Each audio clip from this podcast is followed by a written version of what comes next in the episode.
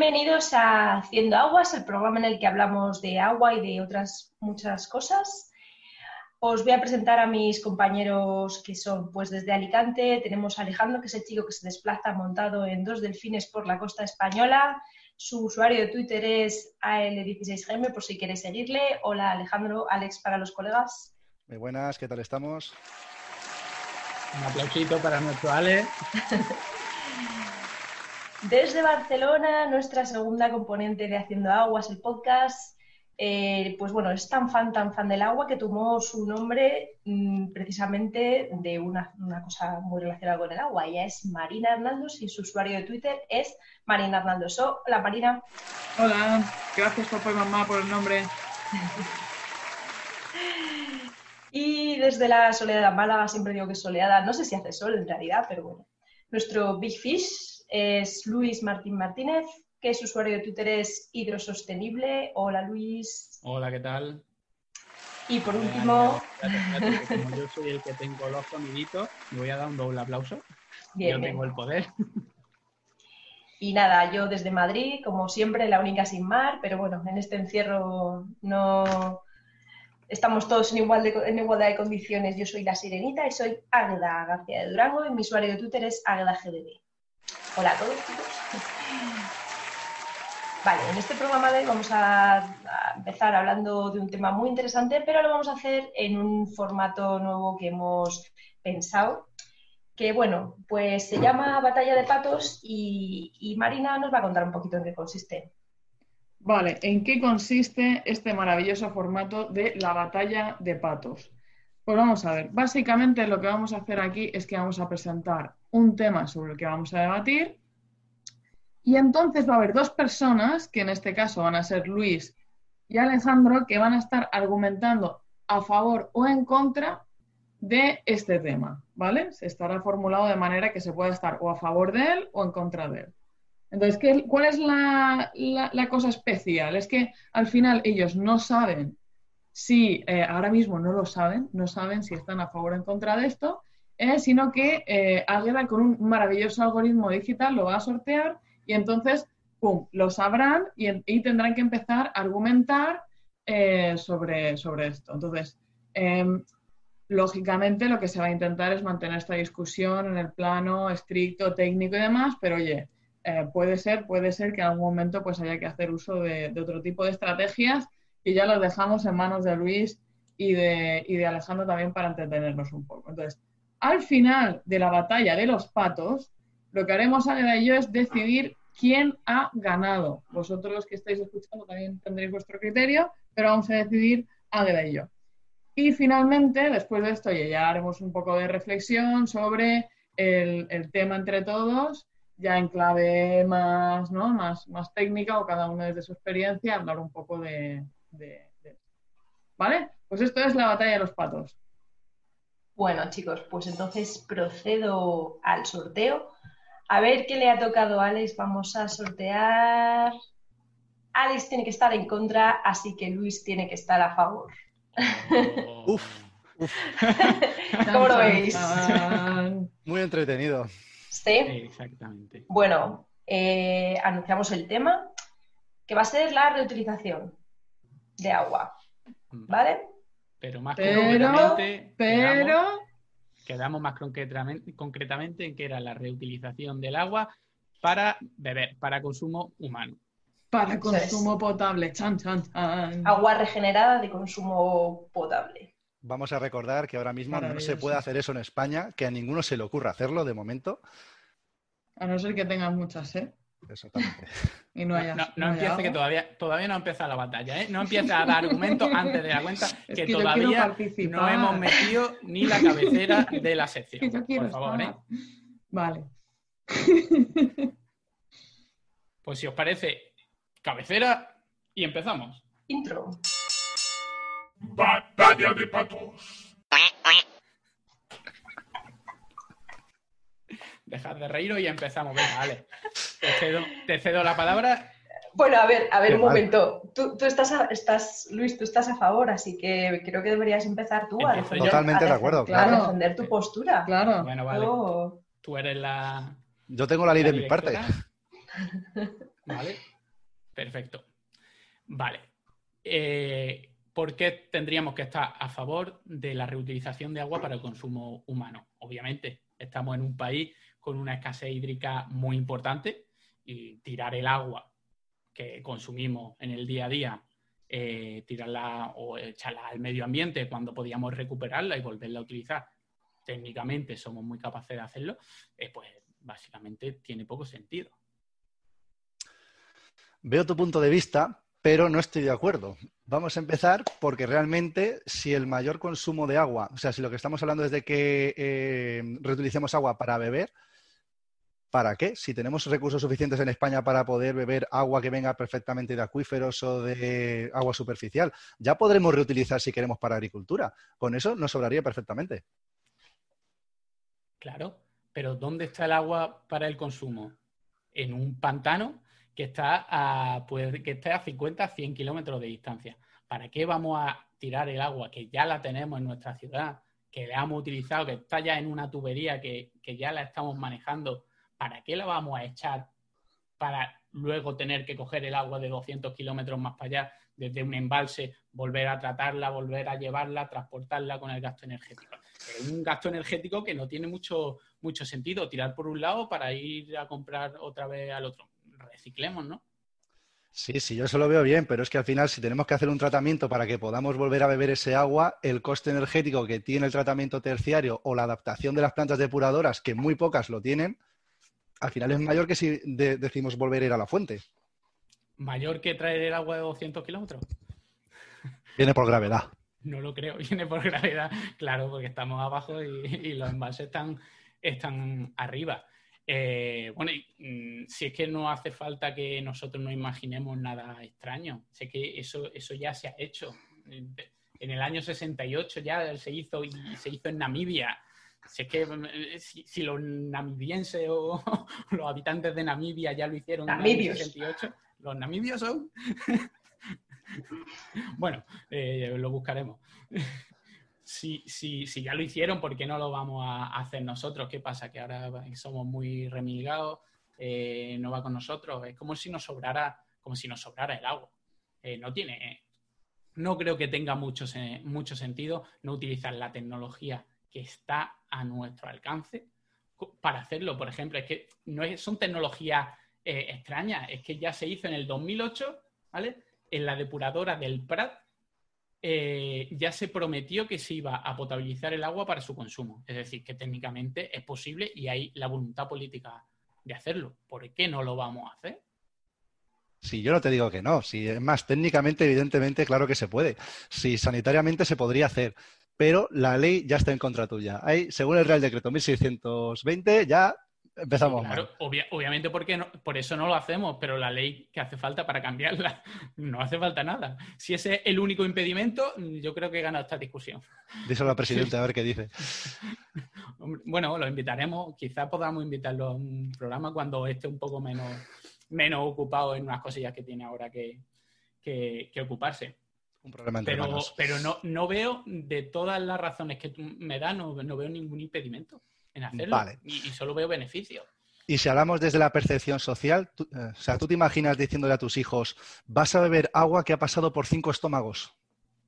Eh, bueno, ya lo hacemos, ¿no? Cuando echamos el agua, la depuramos y la echamos a un río y luego agua abajo volvemos a, a, captarla, la volvemos a, a potabilizar y no la bebemos, mm, ya lo estamos haciendo, no es algo, no es algo raro. No, no, me convences. Tú me estás diciendo conforme sale de la depuradora volver a meterla a la red. Ahí algo falla, algo falta. Ah, va. Entonces si pasa por, un río, por un lago, ya mágicamente se convierte en agua pura y cristalina y la podemos embotellar y la podemos consumir sin ningún tipo de problemas porque ha, se ha, sido tocado con la maravillosa varita de la naturaleza, ¿no? Mm, Efectivamente. Golpe bajo, golpe bajo. ¿Vosotros beberíais agua reutilizada? Agua regenerada, perdón. Pues mi postura tiene que ser que no, así que evidentemente no la bebería. Porque me obligan a decirlo. no, quiero. no vaya a ser que se me saque de contexto en las redes. No, no, lo tengo dentro del debate. Bueno, tenemos que prometer que no vamos a, sacar de contexto estas declaraciones. y no pasa, no pasa nada. ¿Hay preguntas? Ahora resulta que el público pregunta. Me parece muy bien. Marina, adelante. Sí, no, no, yo, yo estaba pensando si, si ibas a, eh, si vamos a hablar un poco de esta batalla, lo que es el tema del branding, ¿no? del agua regenerada, para bien y para mal, ¿eh? Hay ejemplos muy positivos de branding, de regenerada directa. ¿Como por ejemplo? Pues el caso de New Water en Singapur. Claro, pero por ejemplo, bueno, eh, no sé si, si esto nos saca ya un poco de la de la batalla y No, no, yo, os, dejo, os dejo pelear, ¿eh? Yo os dejo pelear. No, lo, digo porque ya empezamos a, a, postillar y demás y, a lo mejor lo mismo nos sacamos un poco de esta batalla que eh, yo entiendo que me preguntes porque es que este, esta victoria es tan aplastante que Alex no tiene nada que decir, entonces tienes que, intervenir. Eh, yo lo entiendo, pero bueno, si, si el el entrenador de Alex no tira la toalla y no, hay, y no, suena un tin, tin, tin, tin, tin de, de finalizado el combate, eh, me parece a mí que deberíamos de dejar que el, que el jurado decida y ya no nos liamos con el resto de las discusiones. Vale, vale, vale. Antes de, antes de, terminar, por favor, cada uno que haga su alegato final en el tiempo que, necesitéis, un minuto, un minuto. Me, contáis, por favor, me exponéis vuestros argumentos y ahora Marina y yo tomamos una decisión. Claro, un summary. Venga, ¿empiezo yo? Un extracto, sí. Vamos a ver, a día de hoy muy pocas depuradoras en España son capaces de conseguir un tratamiento óptimo para que el agua pudiera volver a utilizarse en consumo humano independientemente de lo que diga la ley. Por tanto, la, eh, inversión que deberíamos hacer es muy superior a lo que podemos ahora mismo abarcar para que se pueda reutilizar.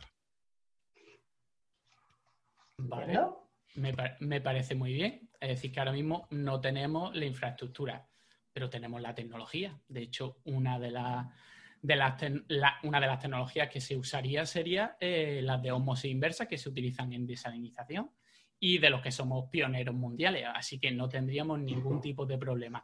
¿Que haya que hacer una inversión? Obviamente hay que hacer una inversión, pero técnicamente está totalmente, tota-, estamos totalmente capacitados. Y en un mundo en el que, y en una zona en la que el estrés hídrico es muy grande y con el cambio climático va a ser aún más grande y nuestros recursos hídricos eh, se van a ver disminuidos, eh, decir que no a una medida de este estilo eh, me parece pues estás pensando como en el siglo XIX y no como en el siglo XXI. Ok, ok. Muy bien. Muy bien, Ana, ¿tú qué piensas? Pues a mí, personalmente, me ha convencido más Alex porque veo que tiene una perspectiva más realista, porque es que, Luis, te he visto muy optimista y claro, hay que, hay que intentar ser un poco realista. Eh, ¿De dónde vas a sacar esa inversión para tener toda esa tecnología que ya existe, pero y si tienes la ley en tu contra, no sé, no sé. ¿Tú qué opinas, Marina? Yo creo que a nivel de argumentación a mí me ha convencido más, más Alex. Eh, y, voy a decir por qué. Em, yo creo que ha tocado los cuatro palos fundamentales que son las grandes barreras para la utilización de regenerada, tanto, tanto para utilización en otros usos, ¿eh? pero sobre todo para la potable, que es cuáles son los grandes usos, versus cuál es el uso de potable. El elemento social, es decir, eh, por qué la gente a nivel, independientemente de cuáles sean los parámetros de calidad, hay es en lo que llaman los americanos el yuck factor, es decir, el que me da asco. Eh, luego está todo el elemento legislativo, que sí que es verdad que coincido con Luis que, es, algo, es algo moldeable, pero al final lo social influye en lo legislativo, si eso no se mueve, el otro tampoco.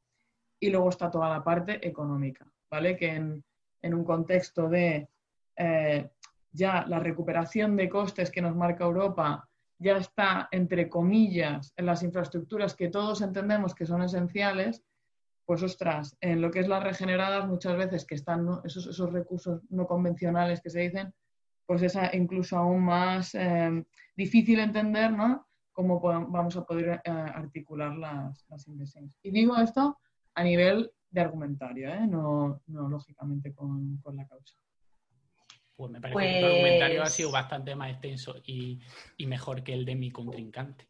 pero bueno, Es, yo lo dejo ahí. es lo que, es lo que he extraído, es lo que he extraído. Y ahora, Bueno, ahora oye, el siguiente esta, estará- esta primera la ha ganado Alex, no pasa La ha ganado eh. Alex, claramente. Habrá, Vamos. habrá otra. Claramente. Uy, uy, uy. uy. Bueno, claramente, a ver, por unanimidad del jurado ha ganado Alex. Sí, pero no quiere decir que sea Excelentes nuestro. jurados. Eso, de- de- Excelentes jurados. excelente miembro del jurado. Que- pero no, no quiere decir que eso exprese nuestra postura necesariamente. Vale. Acepto mi derrota. Bien, Con- bien, muy bien. Pues, bueno, si Bueno, queréis ahora- Ahora ya podemos hablar, ¿no? Se puede hablar normal, ¿no? hablar del de, tema, sí. de esto, ¿no? Y, sí, si queréis un poco, lo que podemos hacer es ir yendo barrera, barrera tras barrera, que ha sido interesante porque ha sido bastante secuencial.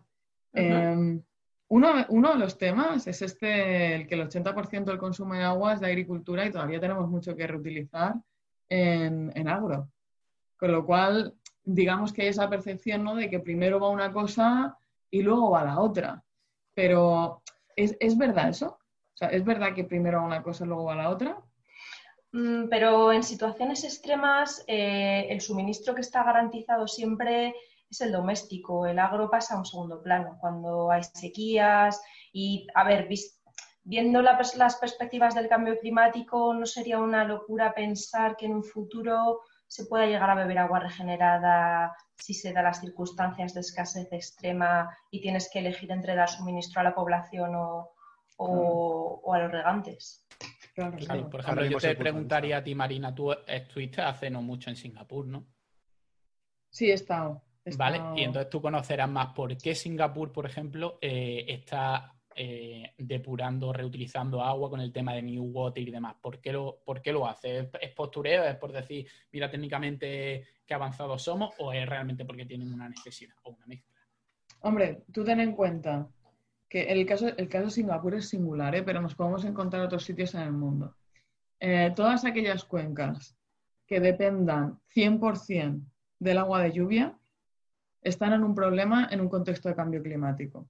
Si estamos hablando de desarrollos urbanos tremendos, como es el caso de Singapur, em, o yo qué sé, a grandes infraestructuras de agua, como puede ser el caso de Panamá, ostras, empieza a pensar que tienes que hacer una gestión de recurso diferente.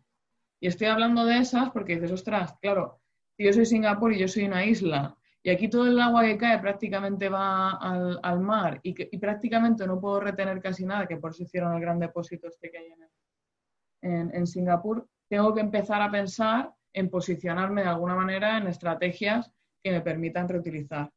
En el caso del, qué sé, me acuerdo de un proyecto que hicimos en, en Panamá, en, en una de las, de las EDAR que hay ahí, que lógicamente trata un montón de agua.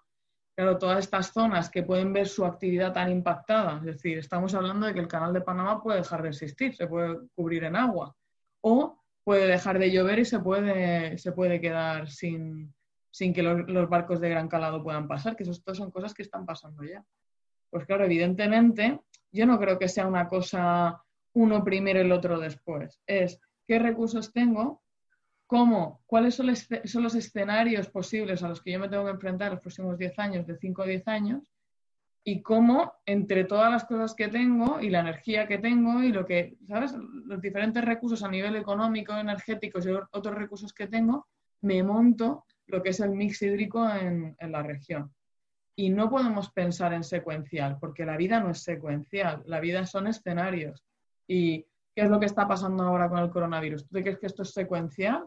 Ay, no, venga, primero vamos a hacer esto y luego hagamos lo otro. No, es, siempre es, yo tengo estas necesidades y tengo esta estrategia en este territorio. En el caso de Singapur es, quiero, quiero ser un gran desarrollo urbano, tengo que, eh, y, y, dependo 100% del, del agua que me cae encima y es muy poca, pues vamos a ver cómo eh, puedo tener estrategias a futuro para que esta, esta, esto que yo quiero construir siga siendo así. En el caso de España, que somos una, la huerta de Europa y demás, claro, tenemos que asegurar que eso siempre puede pasar y que no tenemos que elegir o que no se nos cae la actividad económica. Entonces, un poco esa, es una visión un poquito más integral ¿no? y menos secuencial de los, de los recursos. Yo creo que deberíamos también hacer un poco de un, un repaso de, no ya de qué es la reutilización, porque yo creo que los que escuchen un poco este podcast según el nivel que estamos, que estamos utilizando, sabrán lo que es la reutilización. Pero, eh, ¿en qué nivel de reutilización, por ejemplo, estamos en España? Eh, ¿Qué porcentaje del agua que generamos en, nuestras ciudades al final se puede, se puede reutilizar? Mm, porque lo mismo estamos pensando en que ya se reutiliza una gran parte o todavía no reutilizamos nada y tenemos todavía mucho, mucho que poder reutilizar para mucho uso antes de, hacerlo, por ejemplo, para, consumo humano. Hombre, depende de la zona de España y también lo que te permite la legislación. Por ejemplo, en Murcia están reutilizando un tercio, me parece que es, que es la región que más reutiliza de España, están reutilizando un tercio del agua, del agua depurada. en Murcia se reutiliza, sí, Casi un 80%, sí. Ah, un 80%, vale. Sí, pues sí, se reutiliza. Y de hecho, lo único que no se reutiliza en Murcia es lo que ya tiene mucha salinidad. Y entonces a nivel de cultivo no... Bueno, es un poco el caso también de lo que, como sabe Alejandro, pasa, pasa en Alicante, ¿no? La salinidad para los regantes es muy importante y ahí es donde está el límite realmente, porque si pudieran demandar, por demanda no es. Es, eh, es más una cuestión de aceptabilidad, ¿no? Que, Sí, sí, porque si fuera por la oferta que tenemos en Alicante, directamente se podría mandar todo el agua a los regantes. Pero el problema que tenemos es, eh, como estamos muy cerca de la costa y las tuberías de alcantarillado van por debajo del nivel del mar, pues tenemos parte de intrusión salina en el alcantarillado. Que eso pasa aquí, pasa en Valencia, pasa en Barcelona y, pasa en Madrid, pero en Madrid no le entra agua salina, sino que entra agua diferente. Mira, tengo los datos aquí enfrente justo y según un informe presentado por AEASIAGA hace el año pasado, en España en total se utiliza solo un 7,2% del agua depurada, que no incluye reutilización incidental, que es lo que has comentado tú antes, Luis, del agua depurada que se vierte en los ríos, eso no lo incluye, o sea, la, reutilización estricta. Sí, sí, yo tengo aquí, por ejemplo, los datos eh, del INE que sí habla de un poco de toda, de toda la reutilización, que a veces me parece un poco, un poco falseada cuando hablan de, que, bueno, falseada por lo menos, eh, que no es lo que piensas cuando hablas de reutilización. Inyectar el agua en un acuífero, pues no piensas eso como reutilización. Y muchas de, de las cuencas hidrográficas lo contemplan. Por ejemplo, mm. estamos hablando de que, según los datos del INE, un casi un 72% en Murcia, por ejemplo en, Extremadura un 0%. Mm. Hay unas diferencias brutales. También la gente tiene que, pensar que, eh, que cuando para reutilizar un agua tienes que conseguir unas condiciones óptimas y depende del agua que tú tengas, pues necesitarás un proceso eh, más costoso o menos costoso. Al final se podría reutilizar el 100%. ¿vale? En Murcia no se reutiliza el 100% porque ese 20%, por ejemplo, que hablaba Marina, mm, costaría mucho al final, pero se podría hacer si se hace con el agua de mar, que se convierte en agua potable, poderse se puede hacer. Pero también, eh, primero, que tengan la infraestructura, que tengan la inversión, que tengan la necesidad, porque al final también te tienen que comprar un poco ese agua. Si tú tienes cultivos que no te van a dar mucho dinero, no le puedes vender ese agua a a los agricultores. Entonces son hay una mezcla tan grande de, cosas que hace que, bueno, si hace no ya reutilizar, hace que no estén eh, multando Europa por no depurar ya bien, ya no reutilizarlo, sino lo mínimo para que no, no afecte al medio ambiente. Reutilizar eh, como la, asignatura pendiente que aún tenemos y que con el paso del tiempo es que será esencial, es que no, no nos podemos permitir, pues, entre comillas, tirar ese agua. Sí, pero aunque seamos, aunque como dices es una asignatura pendiente, estamos ahora mismo a la cabecera de Europa. En teoría somos los que más sabemos de reutilización de toda Europa. Mira, eso que dices, Alex, nos lleva al segundo, segundo punto, a la segunda cuestión, que es el tema de la legislación, porque en este tipo de materias en nosotros España se rige por lo que por lo que dice Europa y Europa es bastante restrictiva en cuanto a en cuanto a esta temática. Sí, pero también porque los españoles no han querido involucrarse demasiado en ella que eso es un tema que tenemos también pendiente los españoles, en el involucrarnos más en las normativas europeas. Bueno, bueno, pero en, el caso de la regulación, de hecho es, pertinente el tema porque eh, está terminándose la revisión de la regulación europea, que es regulación, no directiva, o sea que obliga en, reutilización para usos agrícolas. Que había, en principio había, había draft para hacer tanto el de las de regeneradas recarga, recarga de acuíferos, como comentaba antes Luis, como la de agro, y se quedó la de agro porque en Alemania no se fiaba mucho de eso de recargar agua con regenerada y sin embargo en los países del sur se reutiliza mucho para, para agro y entonces digamos que decidieron seguir adelante con esto. Y desde, desde España, desde AEAS y la gente que está, sé que Pedro Simón que está en, en el SAMUR han estado directamente involucrados en, oye, eh, está muy bien hacer esta regulación y, digamos, proveer de unos estándares de calidad iguales a Europa, pero ojo, no restringir las actividades que nosotros ya estamos haciendo y que sabemos que funcionan bien. Es decir, a ver si una regulación que en principio es para estimular la reutilización acaba en las regiones donde más se hace mm, precisamente restringiéndola, ¿no? Porque le estás poniendo palas en, la rueda. Y, gracias a eso se, se han rebajado algunos, algunos criterios. Entonces, bueno, yo para mí los criterios europeos son, son importantes, hay que estar metido en, regulación europea y en influir en ella. Y, pero bueno, sobre todo yo creo que tenemos que tener este papel de, pioneros, ¿no? de, front, de frontrunners, de ir diciendo, oye, nosotros estamos implementando esto, eh, funciona bien, preguntadnos, ser, un poco el referente, ¿no? Claro, hay que, hay que tener en cuenta que nuestras las características del, del sur de Europa son distintas a las del centro y el norte de Europa. Eh, la pluviometría, en general, un, montón de cosas. Así que eh, este tipo de, medidas eh, nosotros tenemos que llevar la delantera porque además es que lo necesitamos.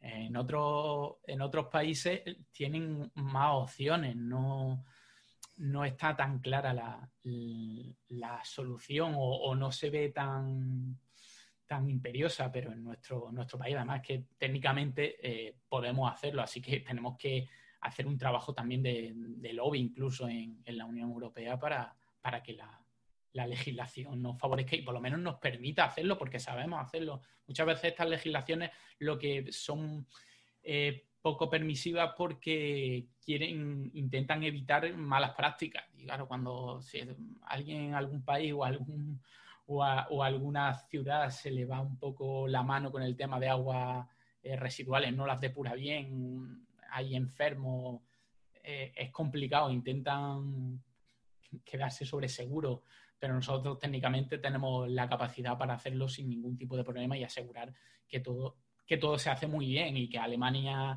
eh, Francia, Holanda miren hacia aquí y no al revés, que muchas veces nos pasa con la legislación en temas de agua en muchas cosas. Son dos países completamente distintos. Un río Mediterráneo no tiene nada que ver con un gran río centroeuropeo y lo que llueve aquí no tiene nada que ver con lo que llueve allí, por lo tanto las soluciones, como decía Marina antes, no pueden ser las mismas y todos tenemos que tener la capacidad de desarrollar las soluciones que más nos convengan.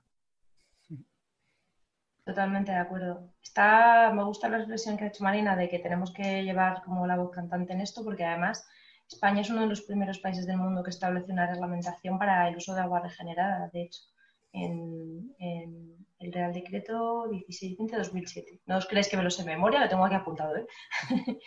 lo que pasa que es verdad que sí que no es muy conocido esto y esto me lleva al siguiente problema al siguiente obstáculo a vencer en materia de reutilización, que es la percepción que se tiene del agua regenerada, que es, digamos, a, nivel, si, sabes un poco de reutilización, creo que es el mayor obstáculo a vencer. ¿O qué diríais vosotros? ¿Creéis que es el mayor obstáculo a vencer que una persona llegue a entender que beber agua regenerada no supone ningún riesgo o es igual o sí, igual que beber agua potable normal? No, a ver, para beber, yo creo que al final llegaremos a eso en un futuro y no muy lejano. Y cuando digo no muy lejano, los próximos 10 años puede ser.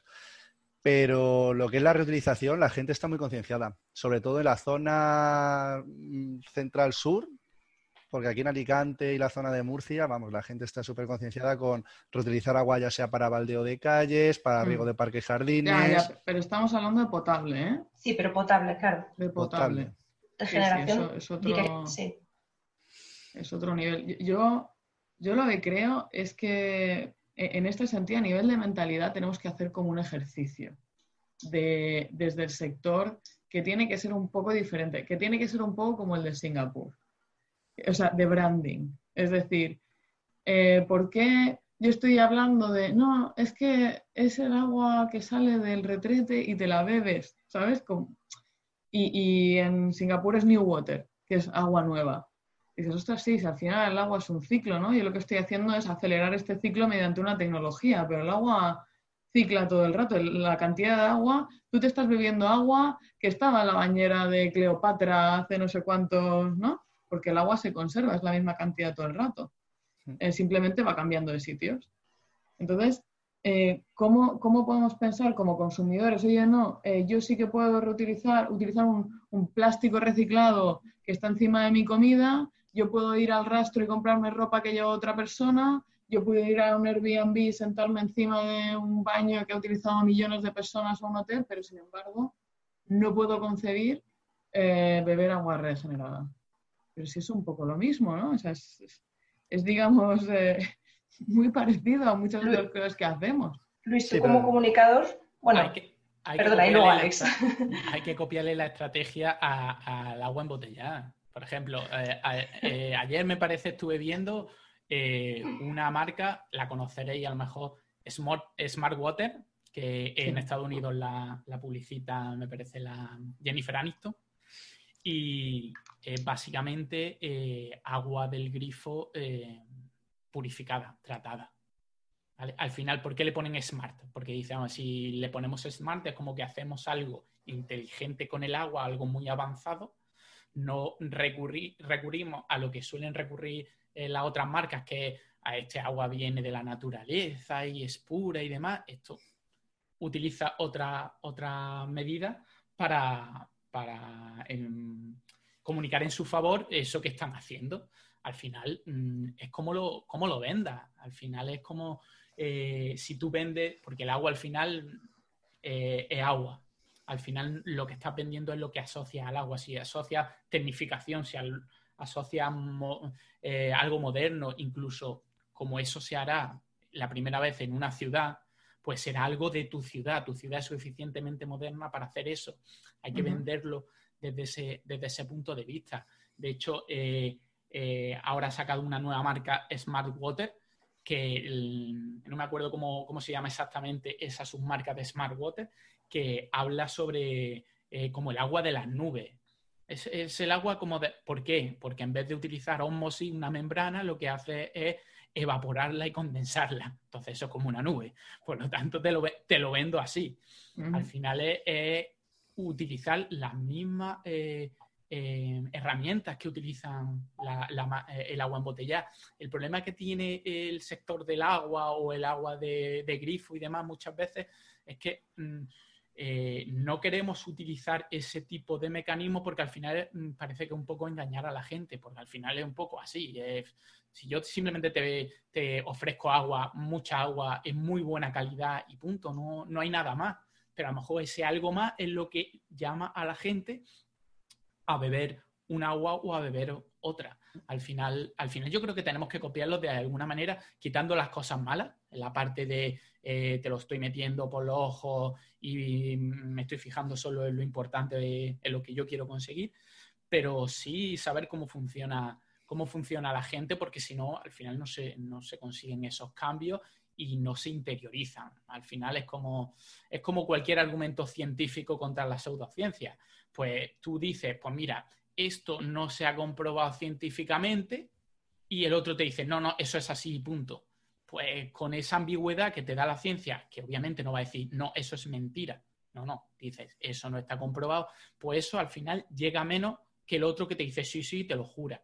Obviamente no te va a poner a su nivel, pero mm, estás jugando con, con armas bastante distintas. Tú estás jugando con un cuchillo y él está jugando con un bazooka, que a lo mejor no es lo más justo, pero bueno, hay que intentar mm, copiarlo de alguna manera.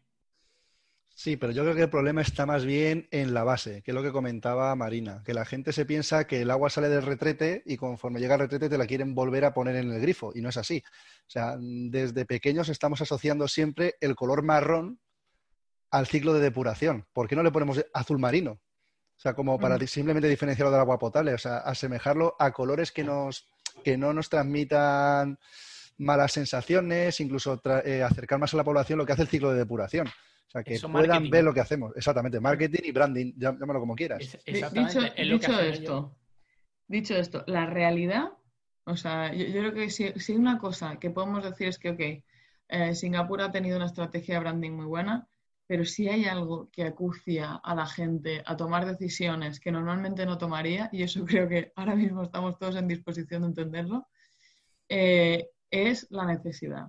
La necesidad. La, necesidad es lo que abre el grifo a todo, eh, literalmente. Es decir, si tú miras, yo estaba repasando en qué países se ha implantado la reutilización potable directa. Es decir, no indirecta de lo tiro al río, no sé cuánto, recargado a acuíferos, no. Directa.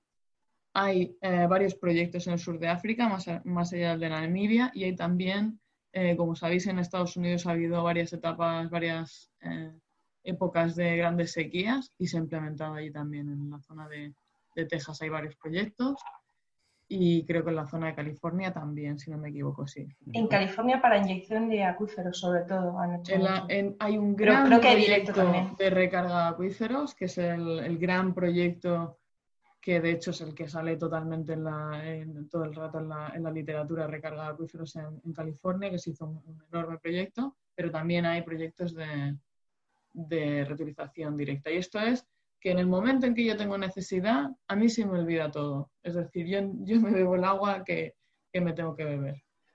yo bueno. buscando información, por ejemplo, hablaban de que alguien de, California, alguien, algún representante, alguien que tenía poder, decía que eh, el tema de la, de la, reutilización querían implantarlo, dice, queríamos implantarlo hace 15 años, pero tuvimos que parar, pararlo. Luego llegaron las sequías de California y lo que consiguieron fue el tema de la recarga de acuíferos. Es decir, que esa sequía le ha servido para eh, eh, eh, tirar abajo barreras, pero aún así, el último paso, que es la reutilización directa, todavía hay, hay reticencia en, las personas. Pero al final, hay reticencia en cualquier cambio. Si es que al final yo creo que muchas veces nos ponemos la barrera nosotros. Lo veis en cualquier ciudad con cualquier obra. Yo te puedo decir una obra en Málaga y otra obra, eh, en Jaén, que yo soy de Jaén. La típica obra de vamos a hacer esto. La gente, eh, las manos a la cabeza. Bueno, eh, cualquier peatonalización. Y luego peatonaliza una zona y la gente dice, ¿cómo hemos podido vivir con coches por aquí?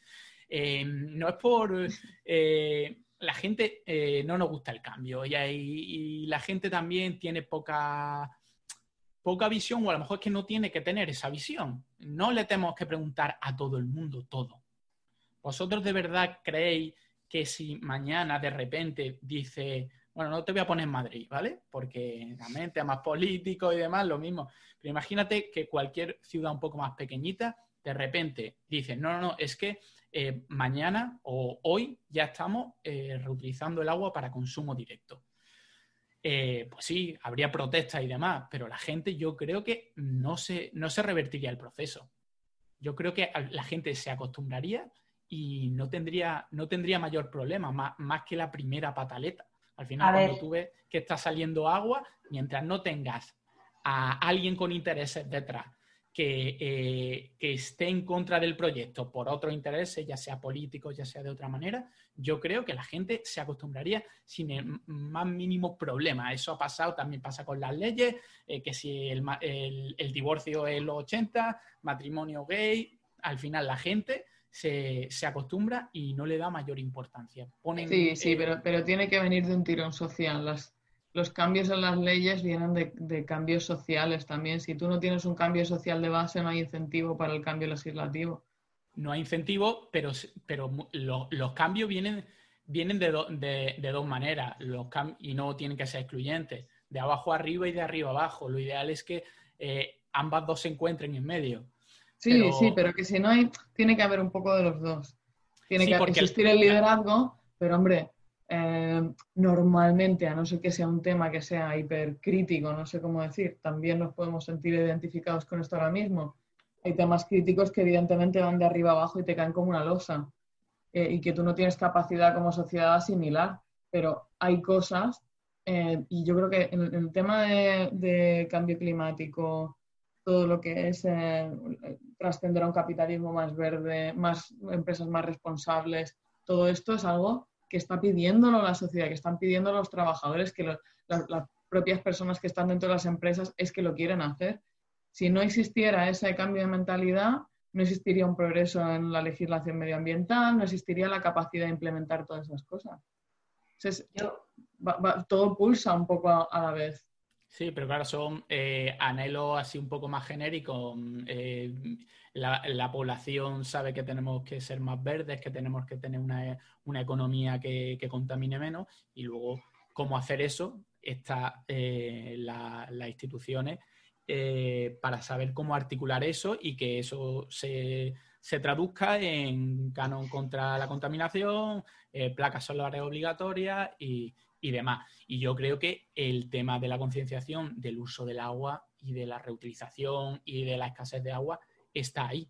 Yo no creo que realmente si una ciudad, sinceramente, yo no creo que una ciudad hoy en día, si eh, planteara una medida de este, de, este estilo realmente convencido, convencido, y convencido no solo, no solo el partido político eh, de turno que esté gobernando en ese momento, sino a nivel más general, si eso se planteara, eh, no, habría, no habría oposición por parte de la, de la población. Lo que creo que ahora mismo no hay esa, eh, esa, esa, pulsión por, parte de la, de la, administración, ni se ve esa necesidad de meterse un poco eh, en ese follón. Eso sí.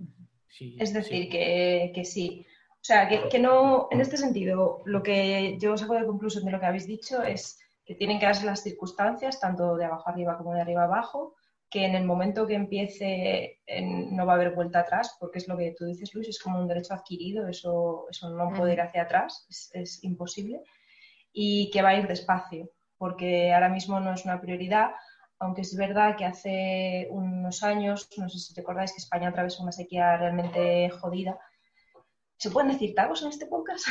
Una, una, sequía. Ya, hecho. ya tarde, ¿no?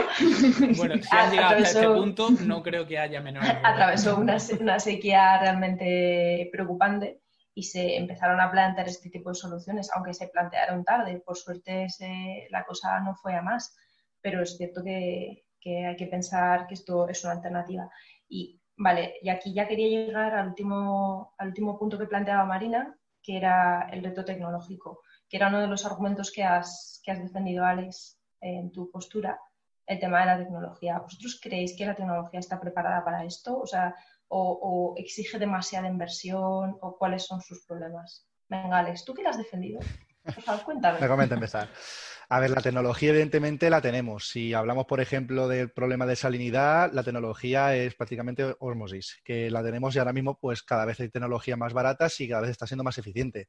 Cuando hablamos de problemas de altos nitratos, pues al final también, o sea, poco a poco se van solventando cada uno de los problemas. La cuestión es que vaya siendo eficiente. Ese es el problema que nos encontramos en la mayoría de los sitios. No sé, Marina, que estás más metida en este campo. Vamos a ver, yo defenderé hasta la muerte esto. Eh, el problema no es tecnológico, es decir, no hay un problema con la tecnología, la tecnología está, la tecnología está en mercado, la tecnología está implementada, está aprobada en 100 sitios, sí se, siguen abaratando los costes, pero el gran problema es que tiene que existir em, un retorno económico del, del uso, es decir, por lo menos se tienen que cubrir los costes de, lo que se hace. Entonces, si nosotros entendemos, atención al marco ¿eh? mental, ostras, me estás dando agua peor que la que normalmente tomo porque es regenerada, tengo que pagar menos o regálamela porque es reutilizada. Y sin embargo, este agua te cuesta más de tratar, pues oye, es que es imposible que yo recupere los costes de hacer esa inversión o los costes operativos de eso. Por tanto, claro, ahí ya se me destroza todo el, argumentario. El, usuario, en lugar de percibir eso como, oye, em, estoy comprándome un seguro de vida en agua, yo que soy agricultor, lo que estoy haciendo es comprar un seguro de, de agua, porque este agua siempre está aquí, mientras yo pague esto esto lo más estable que hay es el, consumo de, agua y lo que llega a las depuradoras y yo siempre voy a tener agua para mis campos y lo que pago es tranquilidad, oye, pues eh, mientras no hagamos ese chip de ese cambio, eh, lo que estamos percibiendo es, ostras, si yo puedo comprar agua más barata o, yo puedo comprar agua mejor, ¿no? ¿Por qué me vas a dar esto? Pues eh, regálamelo o dámelo por menos coste. Claro, en ese contexto, las infraestructuras y la tecnología, tú me dirás cómo se pueden articular. Sí, pero es que justo entonces entra lo que comentaba antes. Ya hace unos años, ya no recuerdo, fue en 2008, fue más cerca, en Barcelona. No habías nacido, Alex. Creo que no. Eh, compraron barcos con agua para Barcelona. Y sin ir más lejos también, el año pasado. Y de, ahí, de los grandes proyectos de reutilización en el ámbito del Prat, que, los ha comentado Luis, que, son de recarga de acuíferos, ¿eh? Son de recarga y, no, son de, potabilización directa. Pero bueno, todo el, todo el, las, digamos, los resortes que tiene ahora mismo el ámbito de, de Cataluña alrededor de esa realidad para, poner en funcionamiento estrategias de regenerada en diferentes escenarios de sequía, eh, vamos, son espectaculares. Entonces, a, ese, a ese nivel y además con diferentes tipos, intrusión a la barrera salina, en recirculación hacia arriba del río para los caudales ecológicos, recargar los acuíferos, o sea, ahí realmente está la, infraestructura y, que salió de una necesidad y que, y que volveremos a tener esa necesidad y las cosas están allí, ¿no? Exactamente. Mm. y, si, hablamos más en la zona de la cuenca sur, el, sin ir más lejos, el año pasado cortaron, no recuerdo cuánto tiempo fue, pero el trasvase del, del Tajo lo cortaron durante un tiempo. Y esto estuvo a punto de volver a producirse a finales del verano pasado y sabemos que se va a volver a producir y antes o después tendremos que empezar a hacer reutilización directa. Sí. Esto es así. Y luego, y luego todo, el, todo el plano de la incertidumbre hídrica de qué es lo que va a pasar. Es decir, estamos viendo cosas que son muy raras. Em, las danas de repente han sido muy devastadoras. Em, no sabemos, nos viene una sequía que parece que viene como ciclo de sequía, pero acaba, no sabemos si va a venir una después. Como que están pasando cosas que en principio no sabemos hasta qué punto se va a poner en, en, a prueba nuestra resiliencia hídrica en los diferentes territorios. Y puede ser una, una lección amarga de aprender. ¿eh? Chicos, yo creo que bueno, hemos cubierto casi todos los aspectos posibles sobre la reutilización. Solo un apunte más, pero bueno, es más una tontería, una noticia.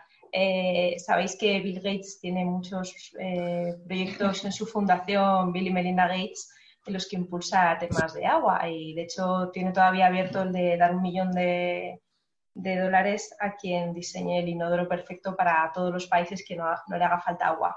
Y eh, también financió hace unos, unos años, yo creo que fue en 2015 sí, una máquina que convertía el agua residual en cinco minutos en agua potable. Y de hecho había una, hay una foto muy famosa de él bebiéndose el agua justo después de entrar en, el, en la máquina esta que se llama el omniprocesor, el Yaniki omniprocesor, que fue muy, muy comentado, y todas las noticias lo titulaban como Bill Gates se bebe un vaso de agua que procede de agua con caca. O sea, eran así todos los titulares.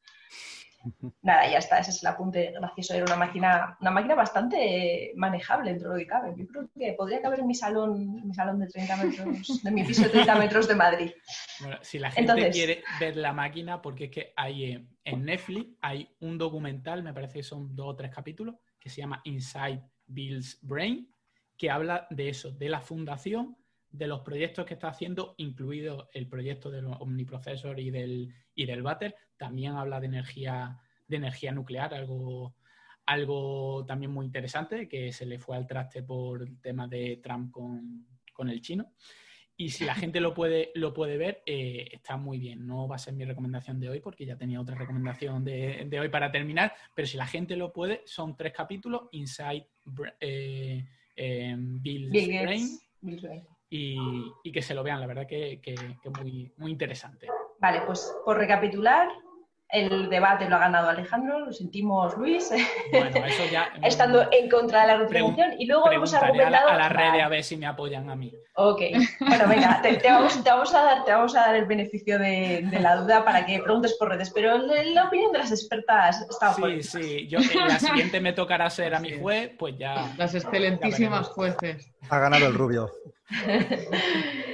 Eh, hemos hablado de los problemas con la legislación, de la percepción de la sociedad, de los costes, la tecnología, eh, de los usos, o sea, hemos hablado un poco de todo.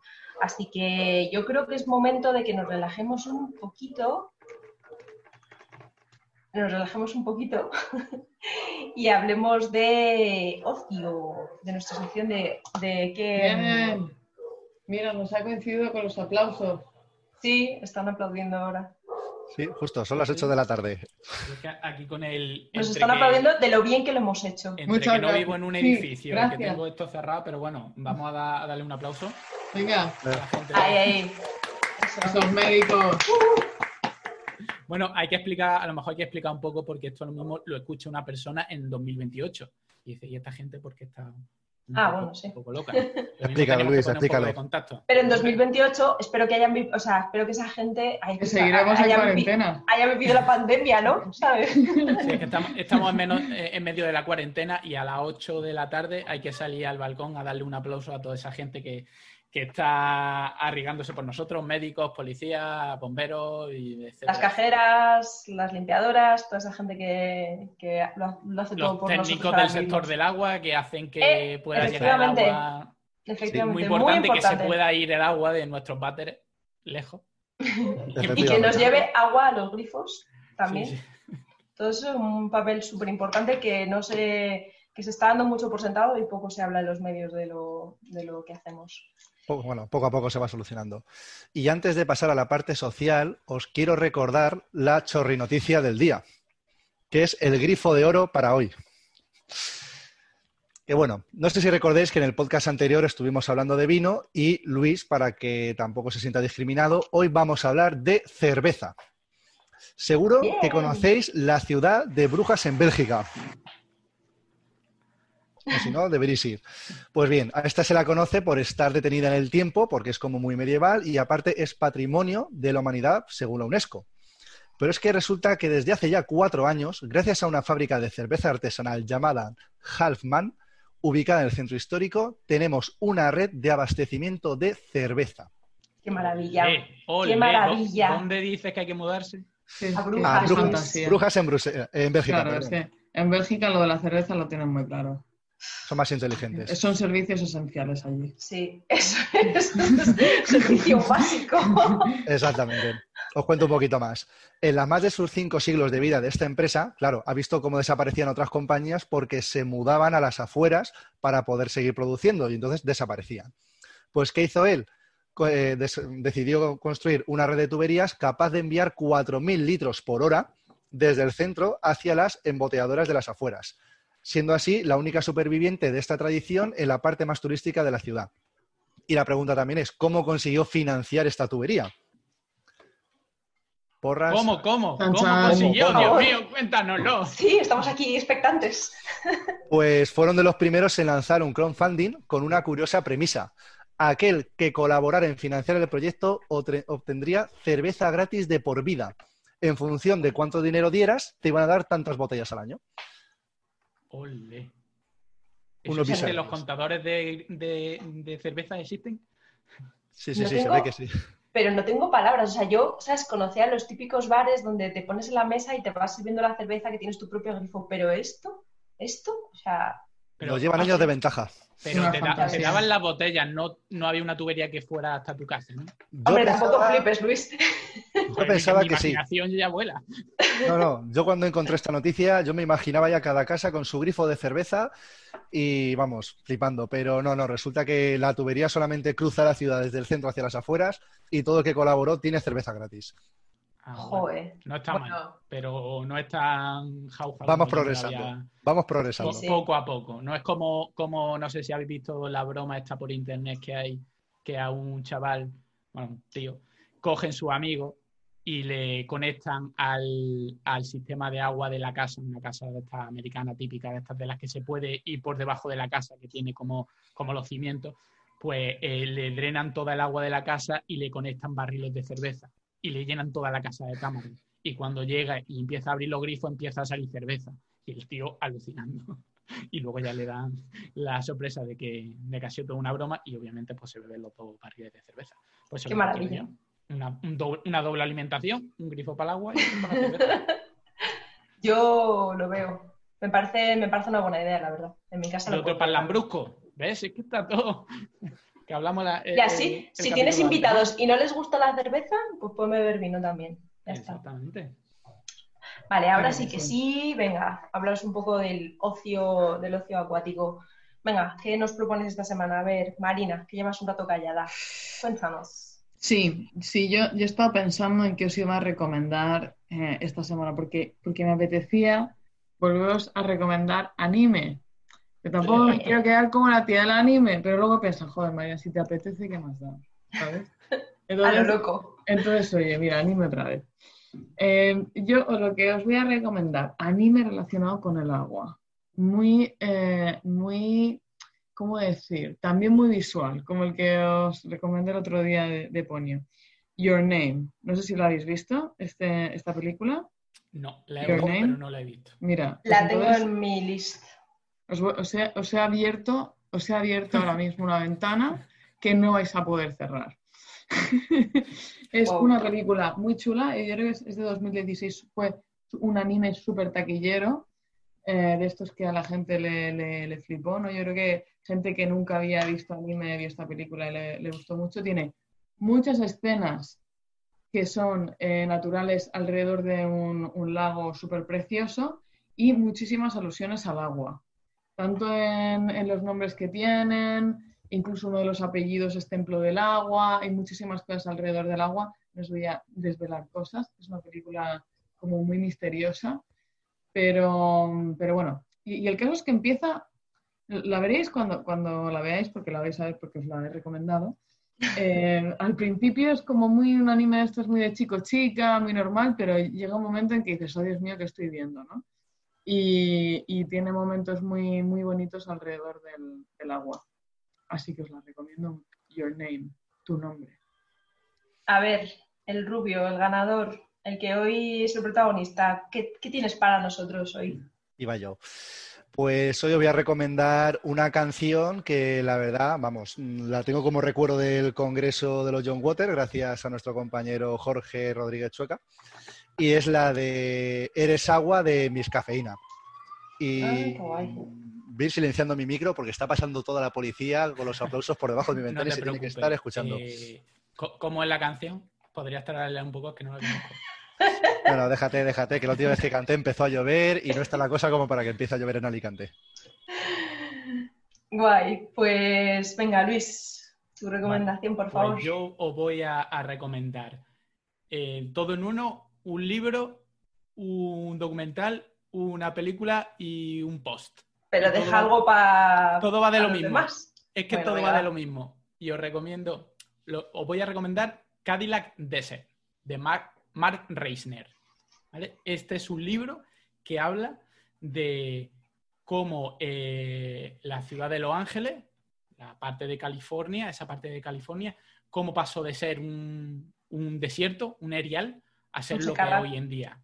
Y la, la historia de cómo consiguieron traer el agua a la ciudad de Los Ángeles con engaños, con, eh, con todo tipo de incluso asesinatos, una historia súper truculenta eh, que convirtió a Los Ángeles en lo que hoy en día. Eh, eso es un libro, luego hay un documental por ahí con muy mala calidad que se hizo en base al libro. Luego hicieron la película, una película que eh, seguramente si la habéis visto no sabéis que está relacionada con esto, porque si veis la película es que prácticamente no se, no se, no se explica que es Chinatown, va de esta historia. Lo que pasa es que está asociada, se, se habla, se ven imágenes, pero si no sabes la historia, eh, como, que no, como que no te enteras. Y si eh, no queréis leer el libro, el libro, esta parte en el libro es, es solo la primera parte del libro, podéis leer un artículo que escribí hace, hace un tiempo. eh, me parece que se llama La increíble historia de transformación de la ciudad de Los Ángeles por el agua y que te habla, te habla, te habla un poco de todo, de todo eso. La verdad es que es súper interesante y, y al final terminó, es- todos estos problemas terminaron dando lugar a los primeros movimientos eh, ecologistas del mundo, porque claro, eh, este serie, esta serie de proyectos de traer el agua de muy lejos a la ciudad de Los Ángeles se cargó zonas, zonas muy importantes naturales y ahí surgió un poco el movimiento ecologista a, base, eh, a raíz de, todos estos problemas. Cadillac Desert. Pues estaba a punto de pisarme la peli porque había pensado en Chinatown, porque además mm, yo sí que me sabía esa historia. Pero bueno, yo he pensado otra cosa, que es una serie que además viene muy bien en estas circunstancias, que es The Leftovers, que no sé si la habéis visto, que aparentemente no tiene nada que ver con el agua, es del mismo, es del creador de Perdidos, ¿vale? Es un poco de fenómenos extraños que no tienen explicación, pero la premisa es que desaparece el 2% de la población mundial. el 2%. 2%. Sí, creo que es el 2%. El 2% de la población mundial desaparece. Vale, es que normalmente este tipo de... Eh, el 50%. no, no, no, no, no, solo desaparece el 2%, pero deja una huella muy importante y la serie no, no, no, trata de explicar por qué ha desaparecido esa población, sino que trata de cómo la gente convive con esa desaparición del 2% de la población. Y en todos los momentos, digamos, importantes de la serie, el agua aparece como un elemento no sé cómo llamarlo, disruptivo o algo así. Es, como clave. O sea, a mí que me... A ver, yo soy una friki del agua y me fijo, me fijo mucho en esos detalles. A lo mejor una persona que ve la serie no se da cuenta de que el agua aparece justo en determinados momentos clave. Tiene tres temporadas y de verdad que es increíblemente buena. O sea, es, una pasada de, buena la serie. Y está muy bien para ver ahora en esta época de cuarentena y además con lo del tema de el tema que trata también es para planteárselo mientras estamos en esta cuarentena. Sí, sí, algún día lo mismo tenemos que hacer algún programa sobre esta serie y películas en las que el agua tiene algún tipo de significado que muchas veces no es tan obvio, pero que nosotros que nos fijamos en ese tipo de cosas eh, suele ser eh, suelen recurrir a ella como, como, un símbolo que muchas veces pues no, no te, no te das cuenta, por lo menos no lo haces conscientemente, pero conscientemente suelen tener, suelen tener bastante, bastante importancia. Pues eso, pues de leftovers. Pues nada, chavales, chavalería, oyentes, escuchantes o como queráis llamaros, eh, esto sería todo por hoy. Eh, nada, si os ha gustado el podcast, le dais a like, lo compartís, que a nosotros eh, nos haréis muy felices. Os recordamos que nos puede seguir en nuestras redes sociales. Alex es AL16GM, Hidrosostenible, que es Luis, Marina Arnaldo So, que es Marina, obviamente, y Águila GDD, que soy yo. Así que nada, chicos, nos vemos en la próxima y buenas noches, Cuenca. buenas noches, Cuenca.